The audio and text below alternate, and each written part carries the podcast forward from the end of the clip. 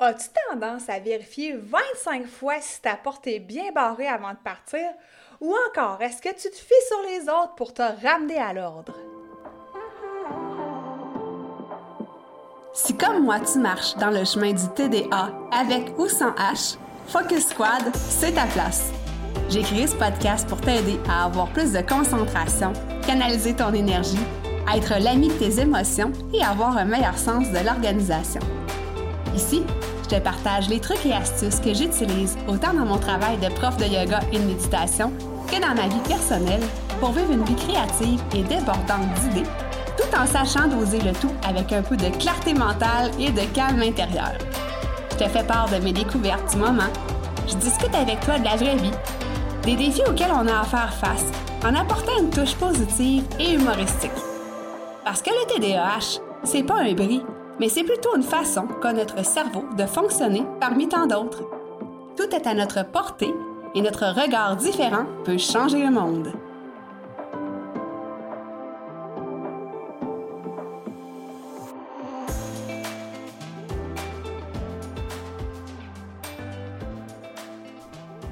Salut, salut! Bienvenue sur le podcast Focus Squad, un podcast où est-ce qu'on jase de différentes thématiques reliées à la vie d'un adulte ou d'une adulte qui vit avec le TDAH. Aujourd'hui, un sujet que peut-être tu n'as jamais entendu parler, mais euh, avec ça, je tiens ou j'ai envie, j'ai le but, la mission profonde, hey, j'exagère pas pantoute, hein, de te faire ouvrir les yeux sur certains mécanismes d'adaptation. Mais avant ça, si jamais tu n'es pas encore abonné à mon podcast, c'est le moment parfait pour le faire. Donc, tu peux mettre pause. Bon, peut-être que si tu conduis, ce n'est pas l'idéal, mais bref, quand tu auras l'occasion, va t'abonner. Comme ça, tu vas avoir la certitude de recevoir les notifications lorsqu'il y a un nouvel épisode qui sort. Je te rappelle que l'épisode audio sort le jeudi matin 7h heure du Québec sur toutes les plateformes d'écoute. Et sinon, euh, le vidéo sort le samedi matin à 7h heure du Québec également sur la chaîne YouTube. Alors voilà pour euh, la petite mise en scène, mise en place, euh, appelle ça comme tu voudras. Et là, en faisant mes recherches pour cet épisode-ci, je me suis rappelé de certains comportements que j'avais et que j'ai encore parfois. Je te donne un exemple qui euh, est encore frais à ma mémoire. Quand j'étais au secondaire, je crois que c'est le lycée pour les Européens, j'avais euh, des cours dans différents locaux. Donc, quand on était étudiant, on se déplaçait, disons, pour aller au local d'histoire. Et là, après ça, euh, c'était un cours de français dans un autre local. Donc, tu vois le topo, on se déplaçait d'un local à l'autre et des fois, le cours de français, disons qu'on en avait deux dans la semaine, n'était pas nécessairement au même local. Et ce que je me rappelle, c'est qu'à chaque fois avant d'aller à un cours, de un, je ne me rappelais pas où le cours se donnait, mais je ne regardais pas dans mon agenda pour voir le local. Et sais-tu qu'est-ce que je faisais comme euh, parce que là, j'ai découvert que c'est un mécanisme d'adaptation. Je me fiais sur mes amis, donc j'allais à l'endroit où je pensais qu'il y avait mon local, où est-ce qu'il y avait un regroupement de plusieurs locaux. Et là, je regardais mes amis et quand je les voyais, ah, c'était avec eux autres que je m'en allais. Donc, pourquoi je faisais ça? Euh, ben, de un, j'avais jamais la mémoire de où est-ce que je devais aller, comme je t'ai déjà dit précédemment. Puis, euh, pour ma part, quand j'analyse ça avec le recul, c'est que euh, je prenais pas le temps de regarder dans mon agenda. On aurait dit que je courais trop entre les cours. Je sais pas qu'est-ce que je faisais, mais euh, je prenais pas le temps. C'est comme si, oh, vite, il faut que j'aille à mon cours, puis je regarde pas dans mon agenda, puis euh, donc dans la vitesse, en tout cas, moi c'est ça que je me rappelle. C'est pour ça que je ne regardais pas dans mon agenda. Et j'avais aussi développé une tendance peut-être excessive à me fier sur les autres. Donc, des exemples comme ça, là, j'en ai plein. C'était pas bien grave cette fois. Ben, cette fois-là. Cet exemple-là, c'est pas bien grave. Sauf que, imagine que, euh, disons que j'attendais euh, deux amis, que ces amis étaient pas là. Disons que les deux étaient malades. Coïncidence, euh, bon, disons que ça arrive, hypothétiquement, deux ou trois amis ben qu'est-ce que je faisais à ce moment-là? C'est sûr que là, je, pouvais regarder dans mon agenda, mais euh, ça me créait un stress quand même. Puis, je te dis ça au lycée, au secondaire, mais même à l'université, je faisais la même chose. Donc, j'ai toujours fait ça finalement.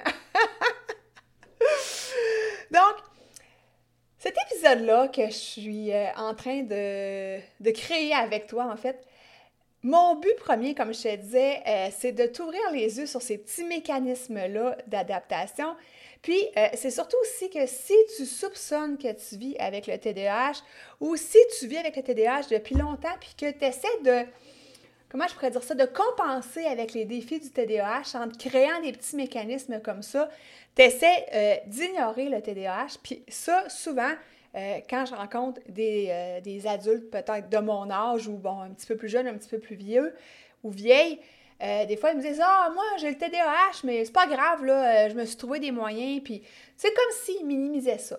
Je te dis pas que c'est grave d'avoir un TDAH, c'est pas ça que je veux dire, mais il faut quand même pas écraser tout ça, les petits symptômes, les petits défis, puis faire comme si ça n'existait pas, parce qu'un jour ou l'autre, ça va te péter dans la face.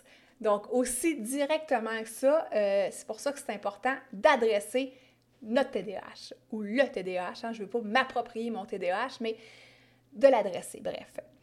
Donc, c'est quoi un mécanisme d'adaptation ou en anglais, on appelle ça du coping? Donc, c'est un mécanisme qu'on s'est créé, un processus, un système qui nous permet de s'ajuster ou de s'adapter aux changements de notre environnement ou encore aux défis auxquels on est concentré. Puis ça, c'est afin de maîtriser les conséquences potentielles sur notre bien-être physique et mental. Je vais reprendre mon souffle. Donc, ces mécanismes d'adaptation-là, euh, parfois, puis je te dirais même bien souvent, on les crée de façon inconsciente pour pallier aux petits désagréments du TDAH. Donc, moi, l'histoire des locaux, je faisais pas par exprès, là, tu sais, je me disais pas, je regarderai pas dans mon agenda puis je vais me fier sur les autres. Ça se faisait inconsciemment, tu sais, rapidement, je regardais pas mon agenda puis je partais à la recherche de mon local comme une aventurière, là, tu sais, pas de préparatif, là. Je partais sans boussole, sans bouteille d'eau, puis ah ouais, par là, on y va. Quoi que je suis tellement moumoune, ce serait pas mon genre, honnêtement, de faire une aventure, je m'arrangerais pour avoir tous les équipements nécessaires, puis même que je pense que j'en aurais trop, j'aurais un sac à dos tellement lourd que je tomberais quasiment sur le dos. Bref, je suis partie dans mon imaginaire. Là, je vais te donner quelques exemples de euh, mécanismes d'adaptation. J'en ai euh, sorti quatre majeurs. Donc, le premier, c'est la vérification excessive. Puis, euh, je vais donner les avantages puis les désavantages, où est-ce que ça peut nous mener. Donc, vérifier euh, plusieurs fois, comme j'ai dit en intro, si euh, la porte de ta maison est bien barrée. moi, avant que j'aille des petites tresses, je me plaquais les cheveux au fer plat à chaque matin parce que moi, quand je pogne l'humidité en bon québécois, je deviens avec une coupe de cheveux assez insolite. Donc, étant plus jeune, je me plaquais les cheveux et là, j'avais toujours la phobie de ne pas avoir éteindu le fer plat. Éteindu, éteint, ouais, hein, bref. et de mettre le feu à la maison. Donc, combien de fois je suis revenue en voiture, pas quand j'étais déjà rendue au travail parce que c'était beaucoup trop loin, mais euh, peut-être à 5 minutes en voiture de chez nous, je revenais pour me dire Ah, j'avais-tu débranché le fer plat? Puis quand j'arrivais, ben oui, il était débranché le fer plat. Même chose avec les ronds du poêle ou avec le poêle. Est-ce que je l'ai bien fermé avant de partir de la maison? Puis ça, je te confirme que je vérifie encore ça, même si je me suis mis en place d'autres solutions plus durables dont je vais te parler plus tard. Donc, si je reviens à mes moutons, la vérification excessive, ça t'aide à diminuer les erreurs d'inattention, mais aussi, ça, te, ça peut t'amener à un pseudo-TOC, donc avoir des troubles obsessifs compulsifs et aussi d'être inflexible. Donc, il euh, faut absolument que j'aille vérifier si la porte est barrée. Puis là, les gens autour de toi disent Ben oui, mais exemple, ma fille, elle me disait, ben oui, maman, je t'ai vu barrer la porte. C'est pas grave, faut que j'y retourne. Le deuxième euh, mécanisme d'adaptation que j'ai euh, ressorti, en fait, c'est le perfectionnisme. Donc, on veut être sûr, certain, certaine que euh, on a tout mis en place. Disons, je retourne dans mon expédition, dans les bois. Je veux être certaine que j'ai tout mis en place pour pas me fouler une cheville, pour pas manquer de nourriture, pour euh, me défendre contre un ours. Donc, je vais tellement préparer beaucoup, beaucoup à l'avance mon expédition. Puis des fois, ben, ça va, par exemple, ça me prendrait énormément de temps. Euh, des fois, ça fait en sorte qu'on a un comportement qui est rigide. Hein. Tant que dans notre tête, c'est pas parfait, puis je te rappelle en grosse parenthèse que la perfection n'existe pas, mais tant que dans notre tête, c'est pas parfait, ben Christy, on continue à travailler sur notre projet, on continue à mettre en place tout ce qu'on pensait mettre en place pour notre expédition. Donc, des fois, ça devient un peu tannant, euh, on perd du temps énormément, on n'a pas le temps de terminer d'autres projets. Euh, on a des exigences qui sont disproportionnées, qui ne sont pas raisonnables, et au bout du compte, ça peut nous créer beaucoup d'anxiété parce que on n'a pas avancé à notre goût notre projet, puis là, il y en a d'autres en arrière à faire, puis là, là, tu vois, ça s'accumule, ça s'accumule, ça s'accumule sur tes épaules. C'est ça. Troisième point, s'appuyer sur les autres. Donc, comme je faisais à l'université ou au lycée, donc, je m'appuyais sur les autres pour être certaine de ne pas rater mon cours, d'aller au bon endroit, d'aller dans la bonne classe. Parce qu'imagine que je serais rentrée dans la mauvaise classe, tout le monde m'aurait regardé avec un regard de qu'est-ce que tu fais là? Puis là, hein, le jugement des autres. non, bref, j'exagère à peine. Mais euh, s'appuyer aussi sur les autres, c'est des fois pour se rappeler, se faire rappeler des rendez-vous, par exemple. Euh, se faire rappeler qu'est-ce qu'on devait faire. Bon, puis là, j'ai pas d'exemple concret, mais je sais que même au travail, quand je quand j'étais en assurance, je sais que je me fiais encore beaucoup sur les autres. Donc, l'avantage de ça, c'est que ça limite, ça, ça aide, par exemple, à la surcharge mentale, ça la diminue. Euh, puis ça compense nos difficultés de mémoire de travail, hein, les fameuses fonctions exécutives. Mais l'autre côté de la médaille, c'est que ça crée une dépendance aux autres. Puis des fois, les autres, ils doivent être tannés de nous prendre sous leur aile. Ils doivent se dire à un moment donné, là, ils, doivent avoir envie de kicker le petit bébé oiseau en bas du nid. Le quatrième point, la quatrième, euh, la quatrième mesure, si tu veux, adaptative, c'est la suractivité.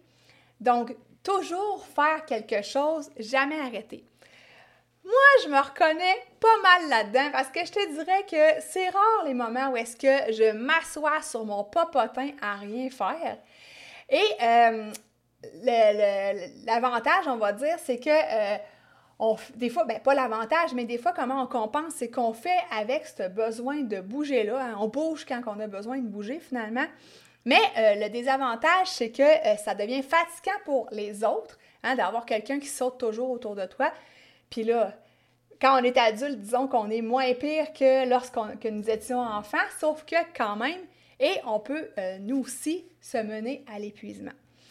Je te donne un exemple concret. Je t'en ai déjà parlé sur le podcast, mais c'est pas grave, j'ai envie de te répéter cet exemple-là. Donc, avant d'adresser le fait que je vivais avec le TDAH, j'ai, euh, pendant une soirée de temps, j'ai ressenti euh, ben, l'envie folle de bouger, comme ça m'arrivait de temps en temps. une espèce de petit moteur intérieur, là, très vrombissant. Et là, j'ai été nager dans ma piscine. J'ai fait des longueurs pendant deux heures. Oui, oui, j'ai fait des longueurs pendant deux heures dans ma piscine. Et après ça, comme si c'était pas assez, j'ai été sauter 30 minutes dans ma trampoline. Donc, imagine-toi, deux heures et demie d'activité intense.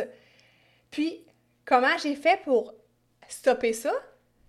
À un moment donné, après deux heures et demie, je me suis dit, là, Mélie, je pense que c'est assez. Donc, moi, c'est sûr que euh, je dois dealer beaucoup avec l'hyperactivité, Mais j'ai trouvé des solutions pour m'aider à mieux canaliser tout ça. Donc, tu as vu euh, les quatre mesures adaptatives, tu as vu où est-ce que ça peut nous mener si on, on est trop dedans, on va dire ça comme ça, si on va trop loin avec ça. Puis, des fois, ben, c'est ça, c'est que, comme je te dis précédemment, on s'en rend pas nécessairement compte. Puis moi, c'est vraiment, comme je te disais, en faisant l'étude ou la recherche pour cet épisode-là, que là, je me suis dit, oh, il y a pas mal d'affaires là-dedans dans lesquelles je me reconnais ou que je me reconnaissais parce que euh, j'ai beaucoup travaillé là-dessus. Maintenant, comment on fait là? Une fois qu'on a ouvert les yeux sur ces quatre méthodes ou mécanismes adaptatifs-là, qu'est-ce qu'on fait avec ça? Puis aussi, comment on fait pour instaurer des solutions qui sont durables au lieu de des petits mécanismes comme ça, un petit peu boboche, on va se le dire. Donc, la première étape, c'est une fois que tu te rends compte de ça, disons une fois que je me rends compte que je me fie beaucoup sur, les autres, c'est de prendre un pas de recul par rapport à cette prise de conscience-là. Donc, première des choses, hein, on s'isole dans un endroit tranquille et là, on s'observe aussi. Ça, c'est la deuxième chose. On s'observe. On peut noter nos ressentis, nos émotions par rapport à ça. Si tu te remets, là, disons que moi, je me remets dans une situation où est-ce qu'au secondaire, je cherchais mon local, mais pourquoi je faisais ça, etc., etc. Donc, juste être dans l'observation de tout ça. Ensuite, par rapport à ça, on peut évaluer nos besoins ou, et, où, je te dirais, nos limites il y a des choses dans la vie que euh, c'est difficile à exécuter pour nous. Disons, euh, faire un travail de menuiserie. J'ai jamais fait ça de ma vie, donc pour moi, c'est quelque chose qui est difficile. Évidemment, je pense que tout s'apprend dans la vie, mais disons qu'on part du fait que euh, je ne connais rien en menuiserie, ben il va toujours bien falloir que je dise à mon amoureux qui veut construire une plateforme pour mettre un tipi, ça c'est vrai, que pour moi c'est très difficile, puis je vais établir mes limites par rapport à ça. Donc, évaluer nos besoins, évaluer nos limites pour éviter d'avoir des petits mécanismes compensatifs, adaptatifs. Appelle ça comme tu voudras, pourvu que ça finisse en if. hey, je t'en forme aujourd'hui, hein? tu dois me trouver un petit peu tannante, mais c'est pas grave. Ensuite, de pratiquer la résilience émotionnelle. Et ça, je sais que c'est pas toujours évident parce qu'une fois qu'on a noté nos sensations, nos, besoins, euh, nos, euh, nos, émotions, ben dans le fond, c'est de faire la paix avec celles-ci, puis de les laisser sortir si on a besoin de sortir aussi.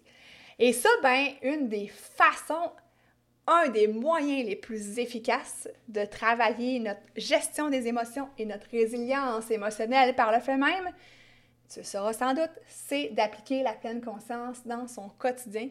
Pour moi, c'est vraiment la solution numéro un, puis c'est ça qui m'aide à prendre du recul, observer, faire l'introspection, puis euh, être moins euh, émotive ou, tu sais, puis c'est pas négatif d'être émotif, là, mais tu sais, tu comprends ce que je veux dire, de faire la paix avec certaines émotions. Ensuite, on peut établir nos objectifs clairs par rapport à certaines situations. Donc, euh, si moi, je veux être, si je veux diminuer un petit peu mon perfectionnisme, bien, je pourrais me dire que, par exemple, tel projet, euh, j'aimerais ça que la moitié du projet, par exemple, soit terminé à telle date. Donc, me faire vraiment un objectif clair avec les tâches que je dois effectuer. Et même, je pourrais aller plus loin, mettre le temps que je veux accorder à chacune de ces tâches-là avec un time timer que je pourrais faire aussi pour justement me dire là, Mélie, euh, tu as mis assez de temps là-dessus, on passe à la prochaine étape. Donc, ça, ça peut être vraiment une façon, là, une solution qui est durable d'apprendre à travailler comme ça.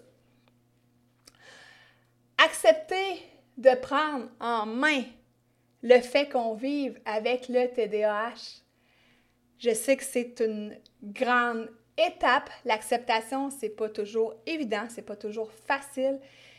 Mais je t'en prie, arrête de mettre le TDAH sous le tapis puis de faire comme s'il n'existait pas. Fais comme moi quand euh, j'ai fait le deux heures et demie de surexercice. Après ça, je me suis assise avec moi-même, puis là, je me suis dit, là, Mélie, il est temps que tu fasses quelque chose avec ça. Évidemment, euh, dans ce temps-là, je ne pratiquais pas nécessairement la pleine conscience. Je me suis tournée vers euh, la médecine traditionnelle et c'est bien parfait comme ça. J'en ai parlé avec mon médecin, euh, mais par la suite, j'ai mis en place d'autres processus qui sont tout à fait complémentaires et qui m'aident à mieux vivre avec les défis quotidiens du TDAH. Alors voilà, ça c'est mon ma grande aspiration pour cet épisode. Autre point, apprends à te faire confiance. Le travail peut être bien fait sans avoir mis trop de temps dessus. Tu peux retrouver ton local à l'université par toi-même, puis si tu te perds, c'est pas plus grave que ça, tu arriveras quelques minutes en retard, puis la prochaine fois, tu regarderas ton agenda avant d'aller à ton cours. Donc, peu importe les situations, faut apprendre à se faire confiance aussi, puis arrêter de remettre notre pouvoir dans les mains des autres. Aussi, euh, par rapport à se faire confiance, tu peux déterminer c'est quoi le niveau d'exercice que tu as besoin pour canaliser euh, le TDAH. Puis ça va aller avec un autre point, c'est de mettre, en fait, d'intégrer des saines habitudes de vie ou des routines dans sa vie. Je te l'ai dit plusieurs fois, moi, par rapport à l'hyperactivité, j'ai besoin de faire mon 30 minutes de spinning quotidiennement de vélo. C'est pas tout le monde qui est comme moi. Moi, le matin, je dois faire ça. Et je dois aussi bouger sur l'heure du midi, aller marcher, prendre l'air, peu importe. Mais j'ai besoin de ça pour canaliser mon parfois trop plein d'énergie. Je ne dis pas qu'à tous les jours, j'ai trop d'énergie. C'est fluctuant l'énergie, on se rappelle. Mais quand même, moi, c'est des méthodes qui m'aident à ne pas sauter partout euh, autour du monde. Puis, euh, c'est ça, ça m'aide à canaliser euh, mon énergie. Donc, intégrer les saines habitudes de vie, que ce soit au niveau du sommeil, de l'activité physique, de l'alimentation. On en parle sans cesse. Je sais que ce n'est pas toujours évident. Euh, petite parenthèse, j'ai un programme qui s'appelle la méthode FMR. Si jamais tu as envie d'intégrer la routine matinale dans ta vie, euh, je te mettrai le lien dans les notes d'épisode. Mais euh, bref, c'est ça que je voulais dire. j'ai perdu mon idée. Des saines habitudes de vie, c'est ça. Il y a toujours des, des, euh, moyens, des gens qui peuvent t'aider à les intégrer. Euh, moi, j'ai déjà consulté une nutritionniste, par exemple, par rapport à mon alimentation. Je t'ai parlé de la pleine conscience, qui fait partie aussi des euh, routines, des saines habitudes de vie, le journaling, la gratitude, la respiration consciente. Puis, bref, c'est dans le programme la méthode FMR aussi. Mais euh, c'est des bonnes choses, des bonnes habitudes à mettre en place le matin pour bien démarrer la journée. Puis ça nous aide à canaliser notre énergie, mieux être planifié, mettre du positif dans sa vie, etc., etc. Euh, neuvième point, faire preuve de flexibilité et de bienveillance envers soi-même. C'est pas grave si on commet des erreurs, c'est pas grave si on retourne dans nos vieux patterns. L'important, c'est de retirer le positif de tout ça, d'apprendre de tout ça et d'essayer, dans la mesure du possible, de sortir de ces patterns-là ou de ne pas commettre les mêmes erreurs. Puis, euh, je pense que quand tu implémentes des solutions durables dans ta vie, qui sont les saines habitudes de vie, ben ça aide à se sortir de ces mécanismes adaptatifs-là. Ça aide à se faire confiance, par, exemple, au fait que, ben oui, j'ai barré la porte, là, je ne reviendrai pas vérifier, là, c'est clairement, je l'ai fait. Puis, par rapport à ça, quand on pratique la pleine conscience, on cultive hein, l'instant présent, là, la, la présence à l'instant présent, ça se dit mal, mais c'est ça pareil. Et tu te rends compte toi-même que tu barres la porte au lieu de faire ça automatiquement en buvant une gorgée de café. Mais ben, moi, j'en bois pas, mais en tout cas, tu, vois le topo, là, faire 53 000 affaires en même temps, puis pas être présent à ce qu'on fait, bien, c'est sûr qu'on se demande si on a barré la porte ou si on a débranché le fer plat.